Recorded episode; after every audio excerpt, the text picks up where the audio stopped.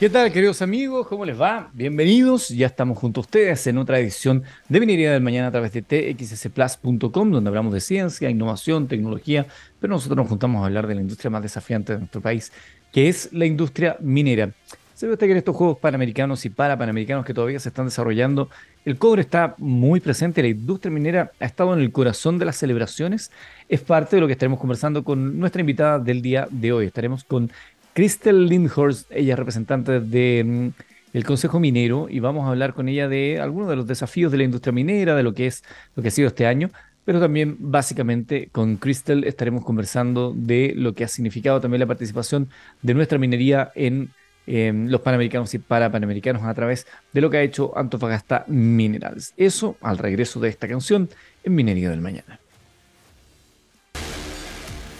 Bien, estimados amigos, ya tenemos a Crystal Lindhorst, representante del Compromiso Minero, que ha estado en otra oportunidad acá, ya es una amiga de la casa, así que bienvenida nuevamente, Crystal. Gracias por acompañarnos. Gracias a ti, Eduardo, por la invitación. Bien, voy a cometer una indiscreción, la voy a saludar así públicamente porque Crystal está esperando guaguita, así que le mando un saludo inmenso a ella, a su marido y a toda su familia. Muchas gracias, Eduardo. Muchas, muchas gracias. Bueno, ahora vamos a lo que nos convoca, porque no, veníamos a hablar necesariamente de la situación de, tu embarazo, sino que eh, queremos hablar de varias cosas vinculadas con la industria minera, pero una es eh, esta que, tiene que ver con los Juegos Panamericanos y Parapanamericanos, que como el cobre chileno ha estado ahí en el corazón de las medallas y está en el corazón de los, de los atletas. Cuéntanos un poco de esa experiencia, cómo se gestó todo esto. Mira, esto fue eh, una, una gran idea también que, que nació más bien como desde la organización de los Juegos Panamericanos y que estuvieron conversando esta idea también con Antofagasta Minerals, eh, empresa socia también de, de, compromiso minera adherente de la red, y quienes se, su, se subieron a esta iniciativa de manera de aportar con el cobre que se produce en nuestro país para producir las medallas de oro las medallas de plata y las medallas de bronce. Todas ellas tienen un poquito de cobre que se produce acá en Chile. Por lo tanto, eh, la, lo interesante que tiene la entrega de estas medallas es que nosotros desde nuestro país aportamos también un poquito desde lo que sacamos de nuestra tierra para que los grandes deportistas también se puedan llevar este reconocimiento de vuelta a su país. Y bueno, la verdad es que eh, fue todo muy bonito. Eh, bueno, hay deportistas ahí que mostraron las medallas en las redes sociales, que eran las medallas más lindas que habían visto. Entonces, la verdad que hubo mucha dedicación y, trabajo de por medio y eso se demostró. Y también lo interesante que, que, tuvieron estos juegos, que fue también poder acercar un poco la minería a las personas.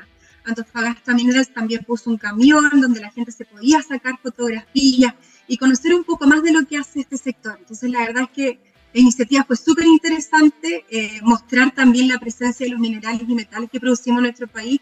Mucha gente de repente no se da ni cuenta, ni sabe eh, que están objetos súper cotidianos del día a día y es bueno tener esta cercanía eh, y, y, además vinculada con algo tan importante como lo es el deporte.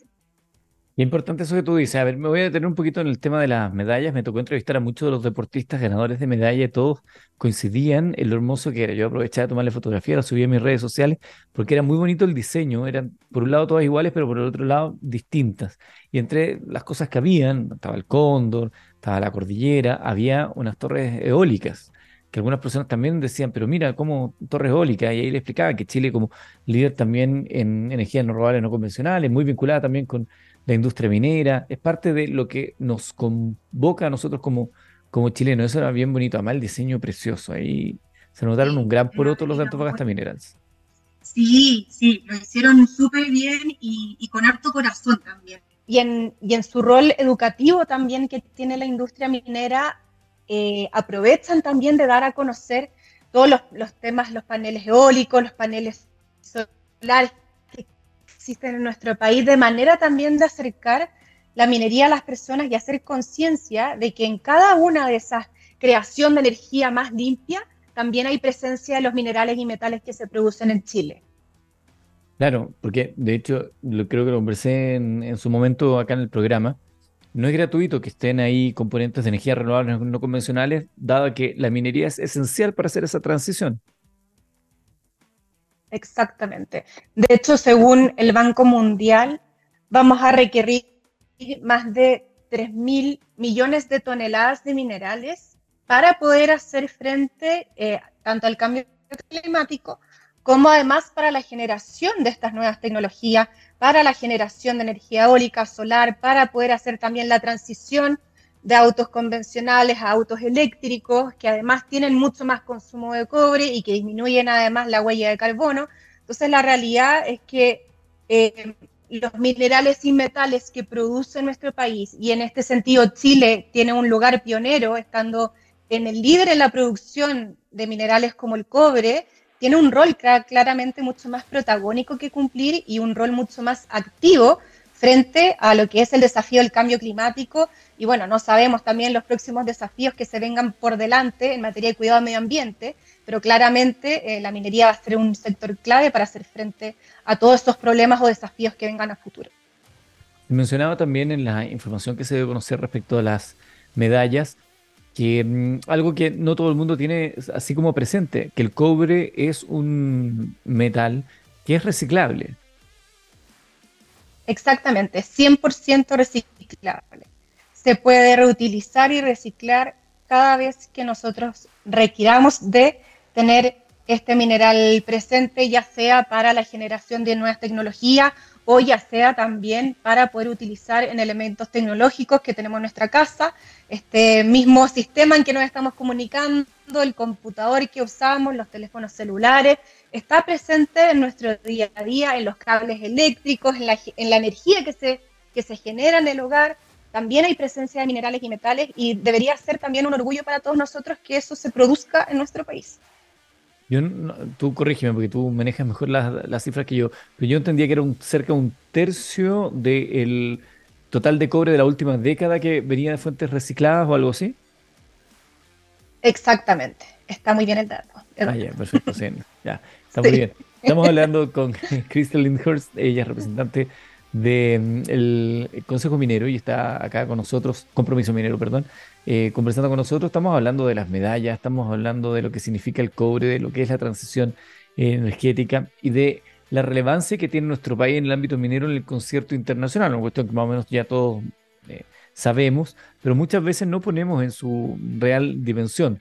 Si hablamos a nivel global de transición energética, Chile es muy relevante producto de su minería. Si hablamos de electromovilidad, Chile es muy relevante en su por, la entrega de cobre y que los vehículos eléctricos eh, tienen más cobre que un, auto convencional. Pero también no solamente el cobre, sino que hay otros eh, metales que se producen en nuestro país, como litio, no sé, eh, plata, molibdeno.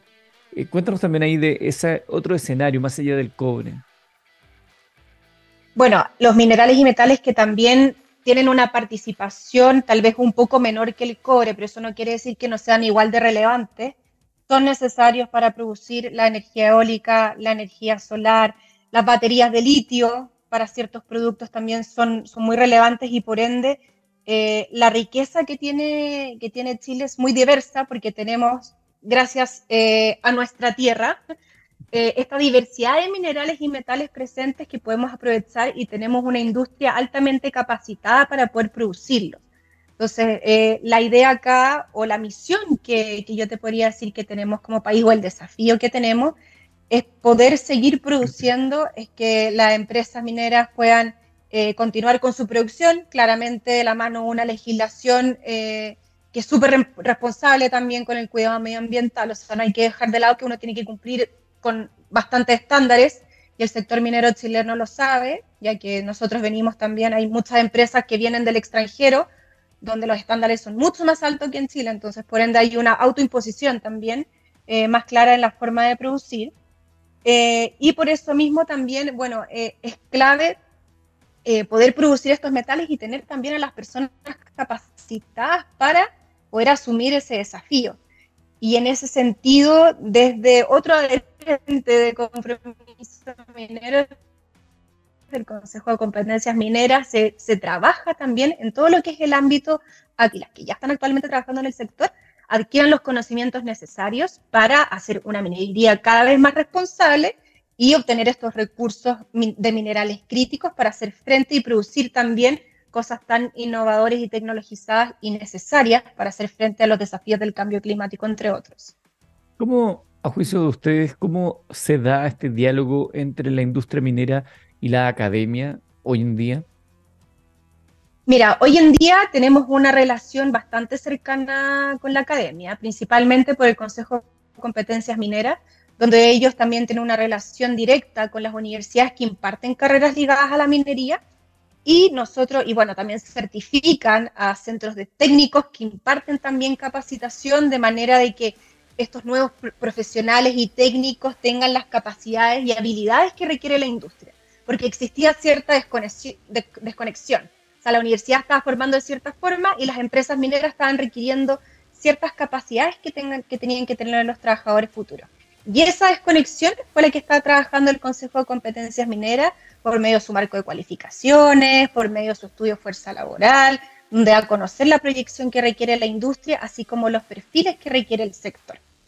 Y por otra parte, eh, también hemos estado trabajando mucho desde el compromiso minero en acercar la minería a los jóvenes y abrir este, esta visión que se tiene del sector a no solo carreras ligadas a la minería, sino que también distintas profesiones, como la de nosotros, periodistas, o como las de kinesiólogos, nutriólogos, eh, gente que uno no imaginaría que trabaja en la minería, hoy sí lo hace.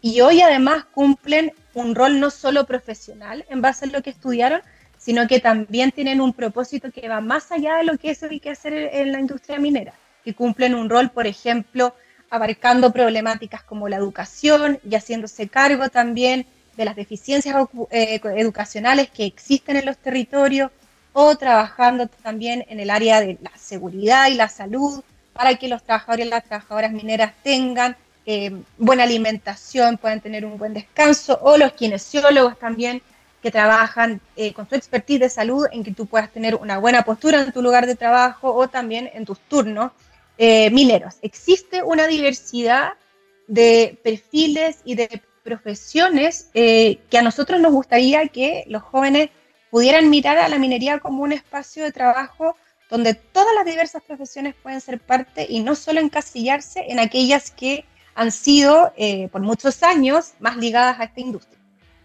Uno de los puntos que generalmente se le eh, endosa a la minería es su rol o cuánto impacta en el medio ambiente. La industria minera tiene eh, normas bastante claras acá en nuestro país, pero está el impacto en la naturaleza, está el impacto en las comunidades, está el impacto respecto a la economía, cómo se dinamizan los lugares donde se desarrolla.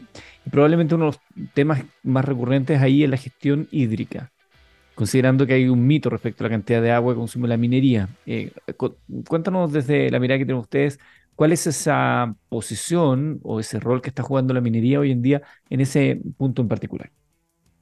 Ya, primero que todo, eh, siempre hay que ser honesto eh, y la minería, si uno minería, la minería, o sea, la industria del pasado con, con una mirada con los estándares de hoy, claramente uno se va a dar cuenta que hay cosas que se hacían que hoy no están permitidas. Y en ese sentido, eh, yo te diría que el trabajo con las comunidades, con el cuidado del medio ambiente, con la eficiencia de recursos, es un trabajo diario, o sea, es algo que no es una cosa que uno diga, ya sí, estoy recirculando agua, perfecto, cierro la puerta, ya no tengo ese problema, sigo con otro. No, al contrario, este, este es un tema que se trabaja y se aborda desde el sector eh, constantemente. Y con el tema del agua, efectivamente, eh, existe un mito de que la minería es un gran consumidor eh, del agua continental, lo que no es así. El sector utiliza un 4% del agua continental y es, es una de las industrias que ha sido pionera en el uso de desaladoras y también en el uso de mar con agua desalada o no. Y en ese sentido, hoy podríamos decir que un 38% del agua que utiliza la minería en, sus procesos productivos corresponde a agua de mar. Y un 74% del agua de todo el proceso productivo es agua recirculada. Es decir, existe un fuerte compromiso por no solo disminuir ese 4%, sino que además el compromiso que tiene la industria es que sabe que existe una necesidad de consumo humano que es prioritaria al tema de producción. Y eso es muy importante tenerlo presente. Y por lo mismo el sector, ya hay faenas mineras que están avanzando casi en un 100% de uso de agua de mar, eh, desalado, ¿no? Y se están trabajando también en otros proyectos en zonas donde la escasez hídrica es mucho más fuerte, como las regiones del norte, que es donde se ubican las empresas mineras, para poder suplir el consumo de agua continental. La experiencia tecnológica e innovación que tiene la minería en estas áreas también le permite poder ayudar a aquellas regiones y comunas donde el acceso al agua potable hoy es bastante difícil y en ese sentido hay empresas mineras que trabajan con los municipios para ir en ayuda a estas comunidades y poder abastecer de agua eh, aquellas zonas que hoy no tienen un acceso tan directo como, ¿verdad? Casi nadie podría imaginar que hay personas que, que todavía no tienen un acceso directo a agua, pero eso sí, claramente ocurre en nuestro país y como estamos también con, con esto del cambio climático, con, con, climas adversos que no sabemos también cómo van a ir mutando con el tiempo, o sea, lo que está pasando en Brasil no sabemos cómo nos va a impactar a nosotros en este verano, hay que ir tratando siempre y constantemente de buscar soluciones para lo, lo que les mencionaba anteriormente, hacerse cargo de esta necesidad de consumo humano por sobre eh, lo que es producir. Crystal Lindhorst es representante de Compromiso Minero y está conversando con nosotros el día de hoy. Siempre es muy interesante poder hablar de lo que significa y representa esta industria fascinante en Chile. Muchas gracias, como siempre, Crystal, eh, por conversar con nosotros. Yo creo que va a pasar algún tiempo antes que volvamos a conversar, producto de todo pre, post natal, que debe ser así. Espero que salga todo muy bien. Así que muchas gracias por acompañarnos. No, muchas gracias a ti por la invitación. Que estén muy bien. Nosotros nos despedimos junto a la música acá en texplus.com científicamente rockero. Será hasta el próximo capítulo de Minería del Mañana.